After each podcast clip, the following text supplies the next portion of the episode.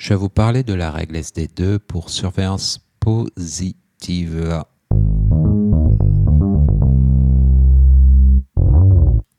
La règle SD2, c'est comme la règle SD1.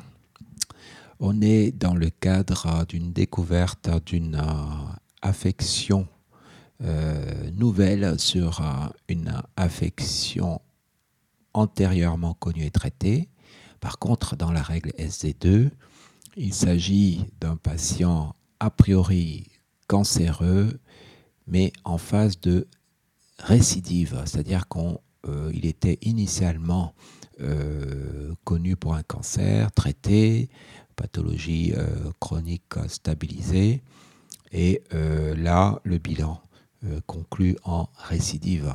On est donc non pas sur une notion de métastase d'emblée attaché à une affection déjà connue.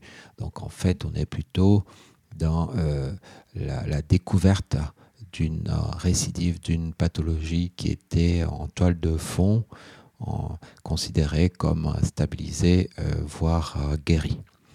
Voilà, donc dans ce cadre, bien sûr, le diagnostic principal, c'est la pathologie cancéreuse. Ce n'est pas un code en Z78 de métastase, par exemple. Bien sûr, c'est la pathologie initiale euh, qui récidive qu'il faut mettre en diagnostic principal. Nous sommes donc sur la règle SD2, surveillance positive, avec diagnostiquer une maladie cancéreuse en récidive. Je vous remercie.